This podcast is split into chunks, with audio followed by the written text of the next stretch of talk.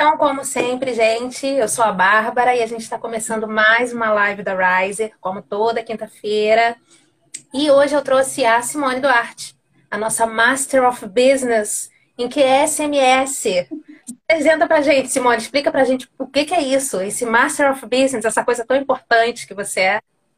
Nossa, importantíssima. Então, na verdade, eu fiz um MBA em QSMS, em gestão de QSMS, e agora eu vou explicar o que é a gestão de QSMS. O QSMS nada mais é do que um sistema integrado com foco nessa sigla QSMS, que é um acrônimo de qualidade, saúde, meio ambiente e segurança.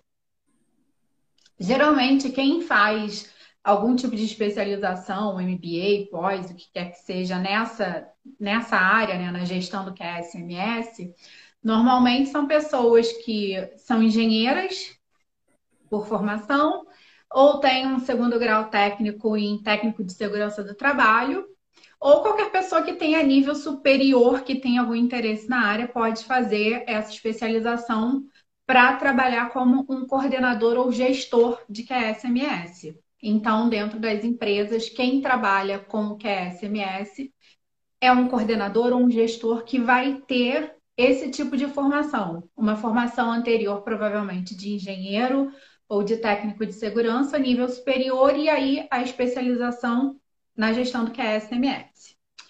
Então, o que, que é o QSMS? O QSMS, na verdade, foi desenvolvido a partir de uma necessidade que o mercado tinha de fazer uma integração cada vez maior com os clientes com os próprios funcionários e até mesmo com as tendências do meio ambiente mundiais. Então, é, o que é SMS, na verdade, é um conjunto de normas que esse gestor ou coordenador, o que quer que seja, que trabalha na empresa, é, essa pessoa ela vai fazer um mapeamento dentro da empresa para entender quais são os processos efetuados, quais são as atividades da empresa e quais são os impactos ambientais que essa atividade pode ocasionar ou não. É, trata ainda da, da análise de risco, ou seja, dos riscos que os funcionários podem correr diante da atividade que estão exercendo ali ou não, os riscos e também da, da própria saúde dele, né? E, e é basicamente isso o que a SMS tem uma visão muito grande de prevenção.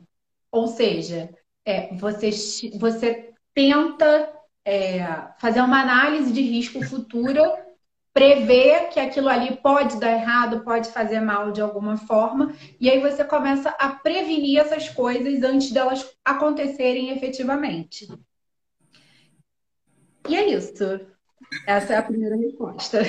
Você já tinha, você comentou mais ou menos que a pessoa que faz, que trabalha com isso de QSMS, é uma pessoa que já é formada como técnico em. É, como você tinha dito? Isso, técnico em segurança do trabalho ou engenheiro. Mas aí, dentro da empresa, por exemplo, a minha empresa não tem ninguém que é engenheiro ou que é técnico em, na, no que você falou, que esqueci de novo. trabalho. Isso. Então, é, e aí, mas aí como fica? Quem que poderia fazer esse tipo de coisa na empresa se não tem ninguém formado nisso? Então, o ideal é alguém ter algum tipo de especialização relacionada a isso, tá? Seja uma pós ou seja um MBA. E aí poderia ser, por exemplo, uma pessoa que trabalha no RH, poderia ser uma pessoa que tem uma formação de administração, já que a gente está falando de gestão. Então, acho que fica até mais fácil para uma pessoa que é é, da parte de administrativo conseguir é, fazer isso, da, dessa gestão, do que, sei lá, por exemplo, uma pessoa de TI. Né? Então, assim, dentro de uma empresa é, é, é pode ser feito dessa forma. Então, tendo alguém do RH, né, tendo um RH bem estruturado, poderia tirar alguém dessa equipe para tratar só dessa parte de que é SMS. Sim, para ser o gestor, o coordenador, enfim, o que você quiser. É, eu vi que tem algumas diretrizes, né, que dizem respeito a isso, e aí eu queria saber, isso se trata só sobre qualidade do trabalhador ou isso também tem a ver com produto e serviço que a empresa oferece? Então, o QSMS, ele está relacionado a tudo, desde o produto, a fabricação do seu produto, a prestação do seu serviço, o seu produto em si, o seu serviço em si, como ele é produzido, como ele é realizado, como é realizado por aquela pessoa X, entendeu? Então, está realizado aos trabalhadores e todos os serviços e produtos também.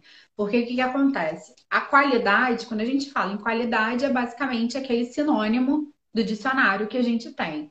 O que, que é uma coisa de qualidade? É uma coisa que é boa, que funciona, que é eficaz, que é efetivo. Então, se você presta um serviço, seu serviço tem que ser bom, ele tem que ser eficaz, né? Tem que fazer ele direitinho para ele funcionar. Da mesma forma, seu produto. Seu produto precisa ser bom, ou seja, você não vai fabricar uma cadeira que quando você senta ela quebra a perna né? Você tem que ter a execução da sua cadeira perfeita, com os materiais e tudo mais, aquele processo todo para sua cadeira ser boa, para você sentar e ela não quebrar, né? Um exemplo bem esdrúxulo, mas basicamente quando a gente fala da qualidade da coisa em si, é isso do próprio sinônimo dela que a gente encontra no dicionário. Então a qualidade também é relacionada a tudo, ao produto, ao serviço, é, ao processo que ele sofre ao longo da execução e também todos os outros, o S, o M e o outro S. Então, é, na segurança, é, a segurança também é relacionada a todos os produtos e serviços, englobando ainda a segurança no ambiente de quem está executando. Então, para a gente dar um exemplo disso, por exemplo, é, para a gente dar um exemplo disso, por exemplo, é óbvio, né? É, a gente, quando fala de segurança do trabalho, as pessoas já pensam nas coisas mais, mais horrendas. Por exemplo, quem trabalha em uma plataforma de petróleo, porque lá é extremamente perigoso, né? E, sei lá, pode explodir. Ou quem trabalha como mergulhador. Então, você tem a norma regulamentadora que se chamam NRs, são normas regulamentadoras que tratam de cada uma dessas atividades. Então, de acordo com a atividade perigosa ou insalubre que você vai, vai exercer, você tem uma série de regras a cumprir. Então, um exemplo que vai direto. Aí vamos pular para a saúde, né? Um exemplo que vai diretamente de encontro com a questão da saúde que é o nosso último S. É... Tem uma norma regulamentadora, obviamente, para pessoas que trabalham em frigorífico. Né? Pessoas que trabalham em frigorífico, é, é, é até um pouco lógico a gente pensar, pô, a pessoa trabalha naquelas temperaturas né, é congelantes, obviamente, e aí o cara sai de dentro da câmara frigorífica e vai para casa. Esse cara vai ficar doente. Concorda? Você não pode ficar, né? Então, assim, as pessoas que trabalham em câmaras frigoríficas, por exemplo, a NR, se eu não me engano, é a NR36, ela diz que a cada uma hora e 40 minutos essa pessoa precisa fazer um intervalo. E não é um intervalo que ela sai direto para o lado de fora a céu aberto, não. Ela vai para um outro espaço em que a temperatura dela vai, vai baixando, não, vai aumentando gradativamente, porque ela está num lugar muito frio, para não ter aquele choque térmico, e aí ela fica um pouco do lado de fora, para depois retornar, e aí vai tendo esses intervalos. Então, isso vai diretamente na questão da saúde do trabalhador, dos funcionários e tudo mais. E em relação ao meio ambiente, é aquilo. É uma, uma empresa, por exemplo, eu não sei se vocês sabem, mas para você produzir, se eu não me engano, uma calça jeans, né? E a gente está falando de fábricas de, de, de, de, de roupas, né? Para você produzir uma, uma, uma calça jeans, você gasta, sei lá, mil litros de água. Assim, é uma conta absurda, tá? porque você tem que lavar aquele tecido, você lava novamente, enfim, e tem os outros processos. Essa água não pode ser liberada no, no esgoto normal. Ela tem um desvio lá, enfim, ou é recolhida, vai para um tanque, depois é recolhida por uma empresa especializada para poder tirar aquele resíduo dela e tudo mais. Então, é, é, é isso para você ver que quando a gente fala do que é SMS, como tem a ver com o produto, a execução do produto e do próprio funcionário que está ali na empresa no dia a dia trabalhando.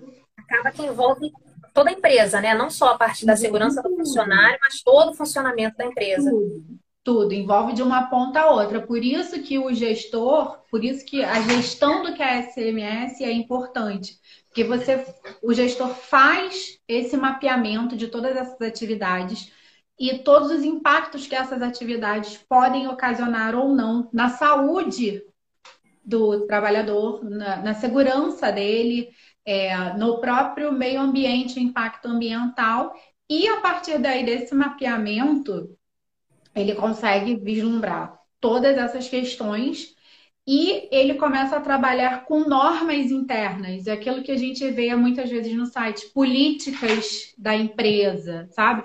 O gestor começa a criar normas internas que vai dizer justamente isso. Olha, a água utilizada na fabricação da calça jeans não pode ser jogada diretamente no esgoto. Ela tem que ser retirada por uma empresa especializada, assim, assim, assado, que vem, sei lá, duas vezes por semana para retirar do tanque X.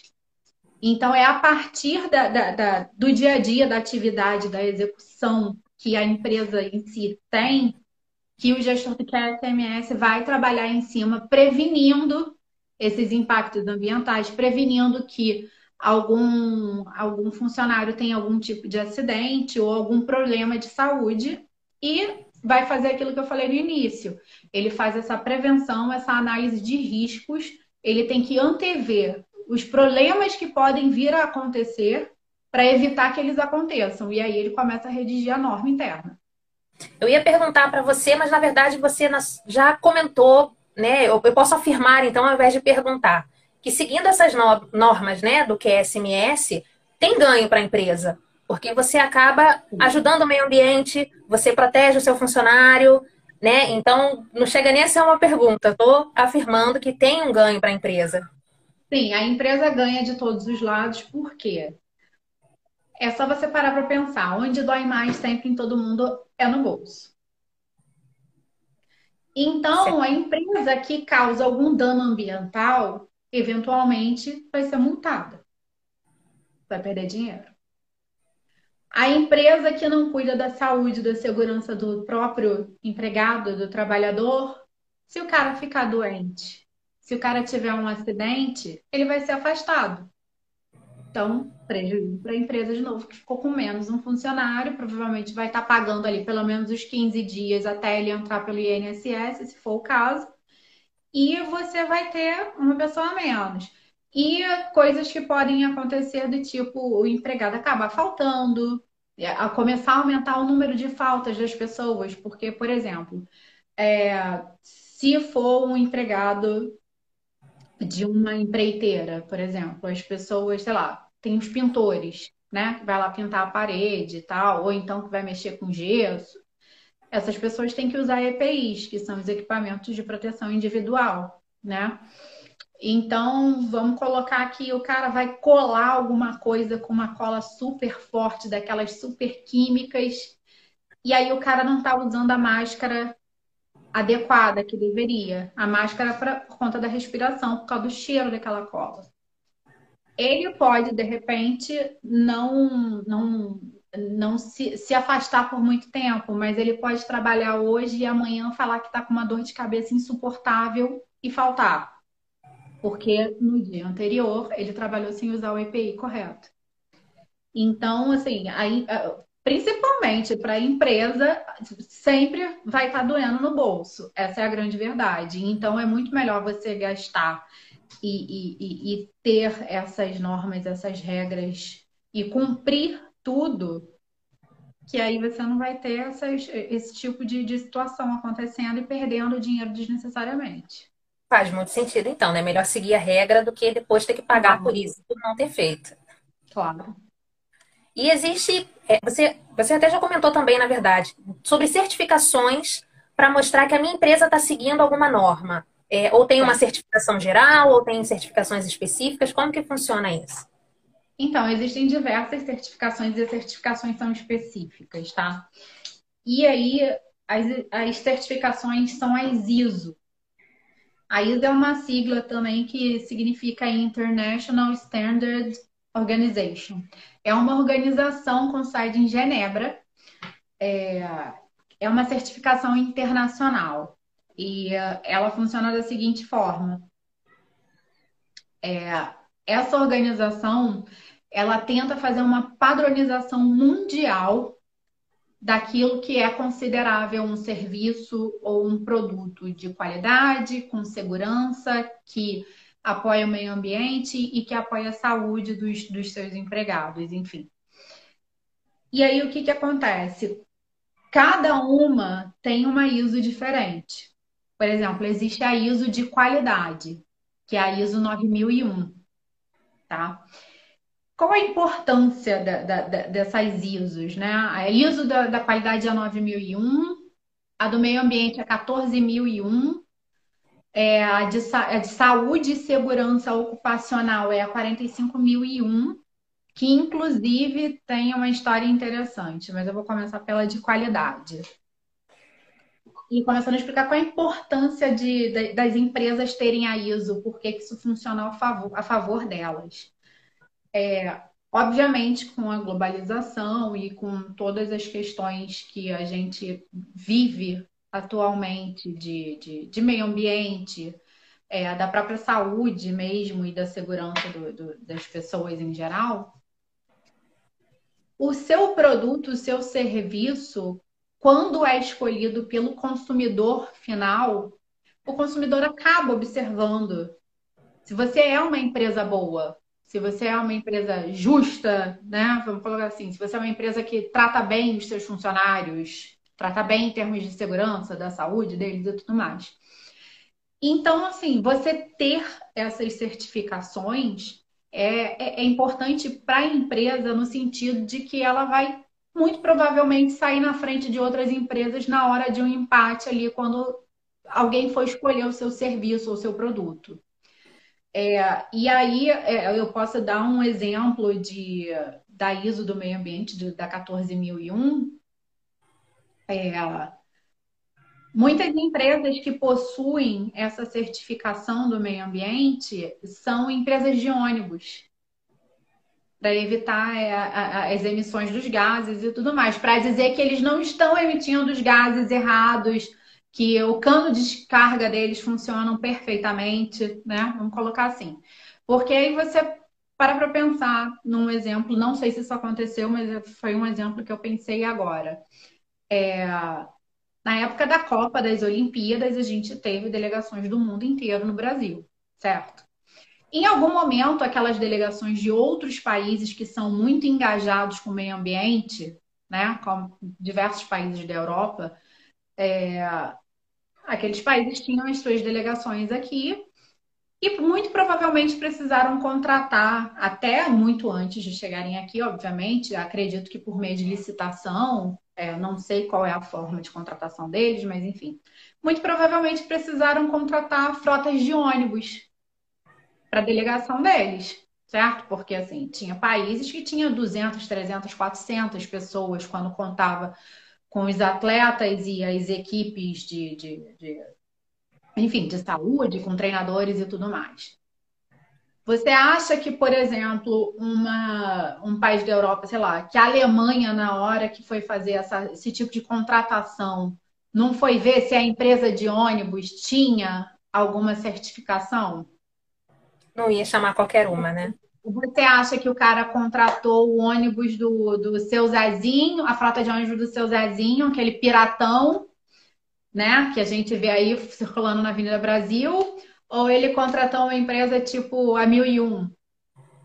Estou falando a 1001, assim, não tem nada a ver com a 1001, mas eu sei que a 1001 tem essa certificação. Então, assim, quem saiu na frente por ter uma certificação? Uhum.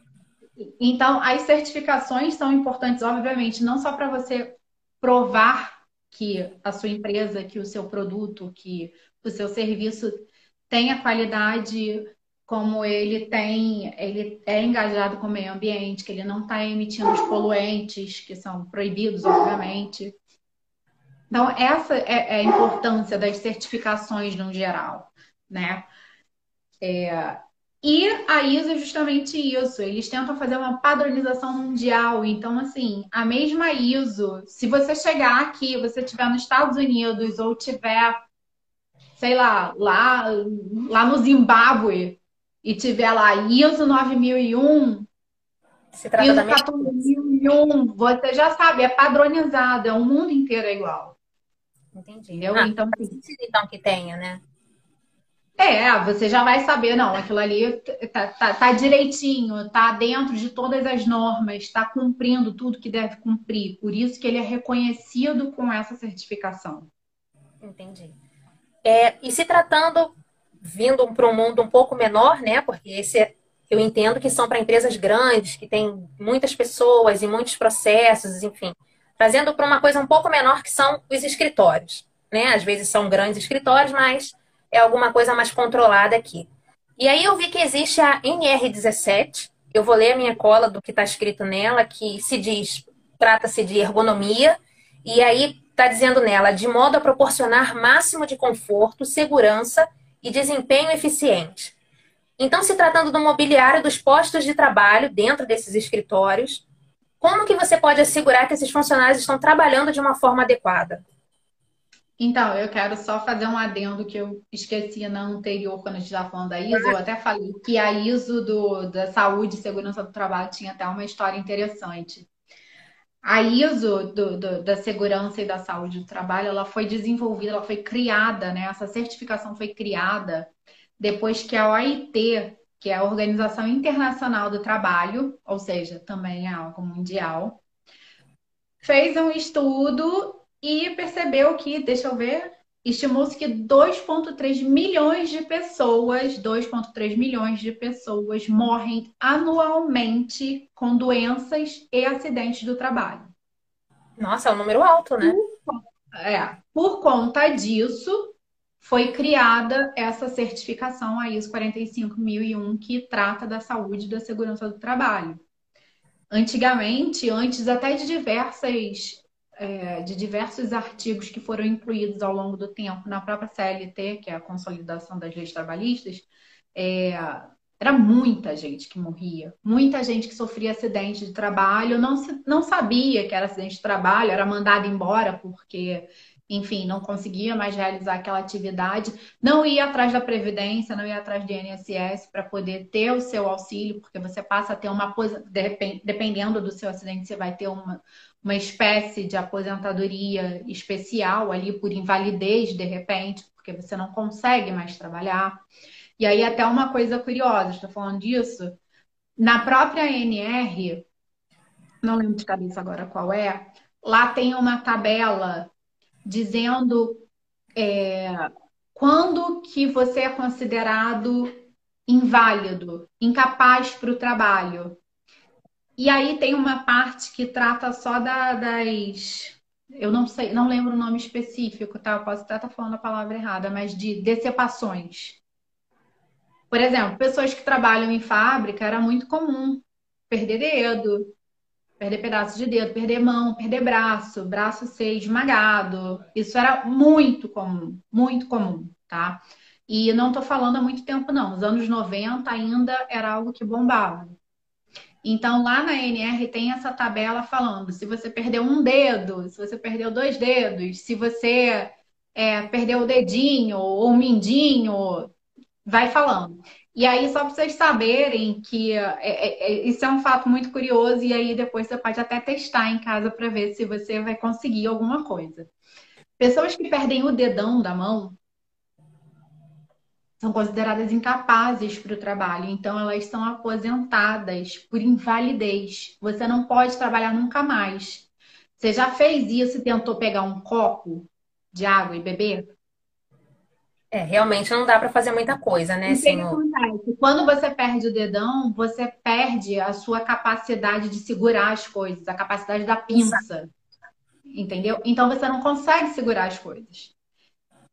Então você é considerado incapaz, você, você é considerado inválido. Você tem uma às vezes você pessoas com 20 e poucos anos, trabalhadores de fábrica, na roça, né? Perdiam o dedão, não conseguiam mais trabalhar. E aí não sabiam, não, não, não, não conheciam lei, obviamente, não ia atrás da, da, da, da do INSS para conseguir essa aposentadoria e por aí foi passando. É, então a ISO também é bom que agora não só o dono da empresa sabe, mas o funcionário sabe também, né? Que ele tem uma hoje certa dia, segurança. Hoje dia, assim, hoje em dia, na verdade, as pessoas são um pouco mais esclarecidas por conta Sim, de internet, televisão e tudo mais. E a ISO veio por conta, essa ISO de segurança e saúde do trabalho veio por conta disso, por conta dessa, dessa, desse estudo da OIT, né? Porque você imagina, é, existem lugares muito pobres no mundo em que países de primeiro mundo colocam as suas fábricas. Exemplo, Estados Unidos tem fábricas na Índia. A população da Índia é paupérrima, em sua grande maioria. Já teve acidentes de trabalho na Índia, assim, absurdos. Existia uma fábrica na Índia, se eu não me engano, foi nos anos 80 ou 90, que ficou conhecido como acidente de Bhopal. O que que acontecia? Se eu não, eu não, se eu não me engano, foi Estados Unidos ou Inglaterra, tá? Que tinha essa fábrica lá na Índia. Era uma fábrica de pesticida. Por que, que a fábrica de pesticida estava na Índia? Porque no país de origem não podia ter esse tipo de fábrica. Por que, que a Índia foi escolhida? Porque lá os impostos são muito menores. Então, colocaram a fábrica lá, resumidamente. Bhopal foi o epicentro da criação da, das, segura, da, das normas de segurança do trabalho, porque teve um vazamento estratosférico em Bhopal e, assim, matou milhares de pessoas. Matou todo mundo que estava na fábrica, acabou com a cidade inteira, entendeu? Ficou tudo contaminado. Sim, foi nos anos 80 ou 90, acho que foi final de 80, talvez. É só jogar no Google, Bhopal, B-O-P-A-L, se eu não me engano, Bhopal. Então, assim, é, esse tipo de fábrica teve que ir se adaptando e, e, e, precisou ir utilizando todas essas normas, essas regras por conta desses acidentes, porque eram acidentes muito graves. Não era só uma pessoa que perdia um dedo, era uma fábrica inteira que explodia com centenas e centenas de pessoas. Entendeu? E aí você estava na outra pergunta, você começou a me perguntar sobre escritórios imobiliários, da NR Ergonomia.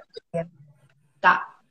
Então, é, muita gente vai pensar, ah, essa parte que é SMS, segurança, só funciona para fábrica, né? Que, enfim, tem lá aquelas coisas que são perigosas. Eu sento na minha cadeira e fico na frente do computador. Tô não segura? tem nada não preciso me preocupar com nada. Não é bem assim.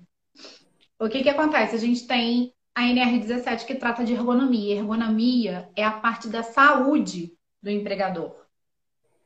Tá? E aí, o que, que é ergonomia? A ergonomia nada mais é do que uma adequação, seja ela tecnológica, de desenho industrial, enfim, do que quer que seja, em benefício do trabalhador. Então, é exatamente isso que eu te falei. A gente que trabalha no escritório, no ar-condicionado, bonitinho, que senta na frente do computador e fica. O que que isso está atrapalhando a minha saúde? Que eu estou ali sentada. A sua cadeira. A luz.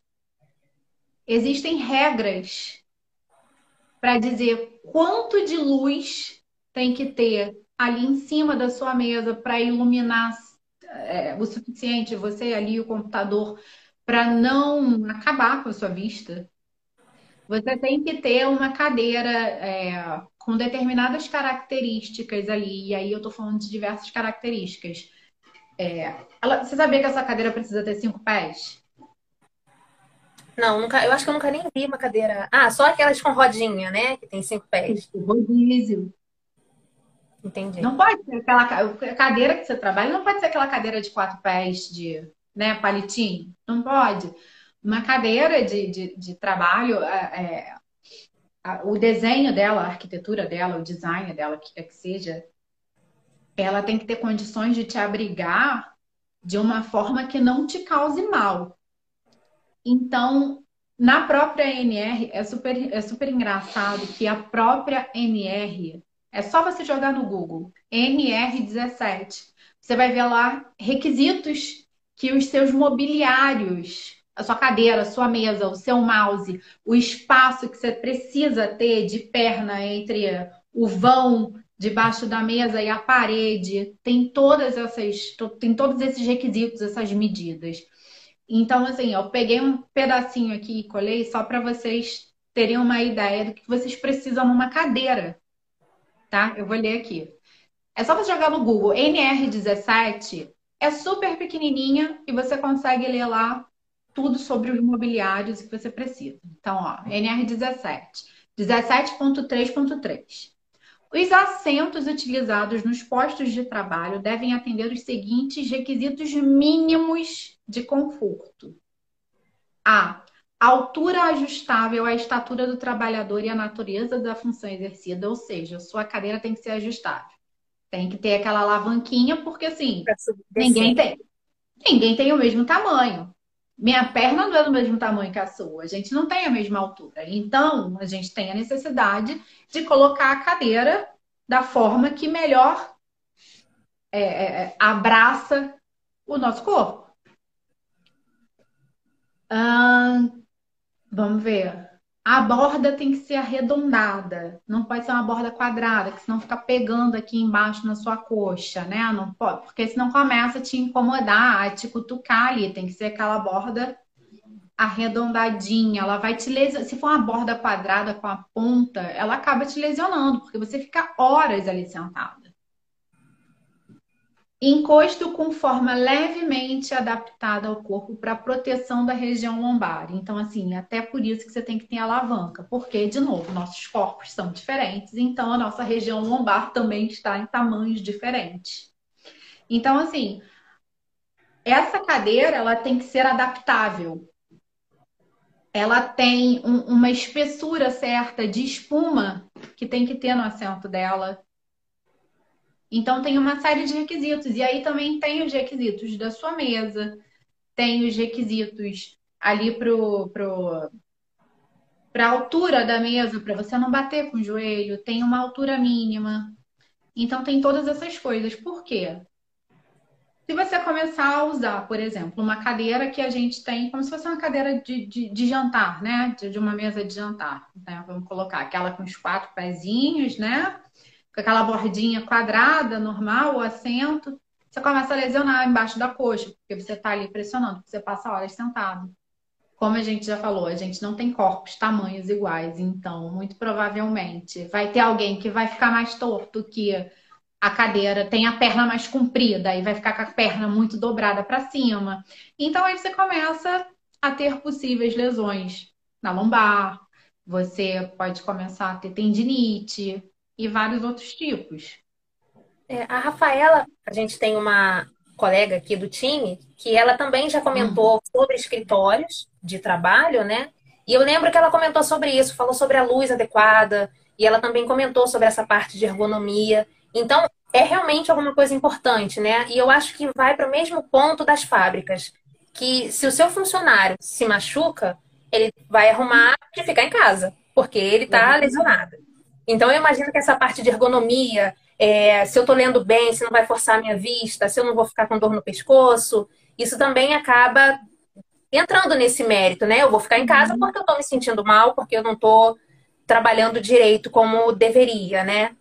É, grande parte das lesões que a gente costuma ver em escritórios, né, acaba sendo tendinite.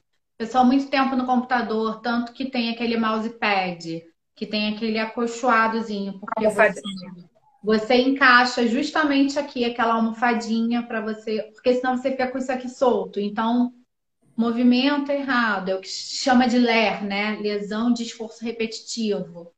É, às vezes você está numa postura errada porque a cadeira não é adequada, você começa a ter problemas na coluna. Então, assim, é, você começa a desenvolver ali problemas de saúde né? E aí eu tô falando problemas de saúde física, não tô nem falando dos problemas de saúde mental, porque isso também tá dentro da saúde do, do, do, do trabalhador. Mas você começa a ter esses problemas de saúde físico que são muito comuns de escritório, que são essas, essas pequenas lesões, né? Essas tendinites, às vezes tem muita gente que tem bursite, né? Que é aquela aqui no ombro, aqui assim, porque tá torto, né? Não encosta direito, enfim. E aí a pessoa falta. Tendinite, às vezes, no punho, na mão, no braço, é muito pior, porque as pessoas têm que é, imobilizar, então quem trabalha no computador acaba que não consegue trabalhar, então precisa se ausentar. Então acaba sendo ruim para a empresa de qualquer forma. É, eu estou vendo que a gente tem um milhão de perguntas que poderiam ser feitas e continuar falando por muito tempo sobre esse assunto, que eu acho super pertinente para a gente eu, por exemplo, que estou trabalhando em home office, o pessoal que trabalha presencial no escritório, tem vários detalhes que seriam muito legais da gente falar mais sobre isso. Então, como a gente já se estendeu no nosso horário, Simone, eu deixo aqui o meu convite. Volte e fale mais conosco sobre o assunto para a gente conseguir dar andamento nisso e conseguir falar mais detalhadamente ou sobre outras NRs que talvez a gente conseguiria enquadrar no nosso escritório ou no home office. Agradeço muito a sua presença, de ter vindo conversar conosco e contar sobre as ISOs e sobre a qualidade no trabalho. Muito obrigada pela sua participação. De nada, Bárbara. Quero muito agradecer a todo mundo que está assistindo também. Muito obrigada pela participação de vocês. A nossa próxima live é na próxima quinta-feira. Como sempre, essa live que acabou de, de acontecer, ela vai ficar salva no nosso Instagram. Ela também vai para o YouTube e ela vai para o nosso podcast como um episódio novo. Então, se você perdeu a live aqui, você consegue assistir ela depois em todos os nossos canais. E nos vemos semana que vem, gente. Um abraço, boa noite para todos vocês. Muito obrigada, Simone. Tchau, tchau. De nada.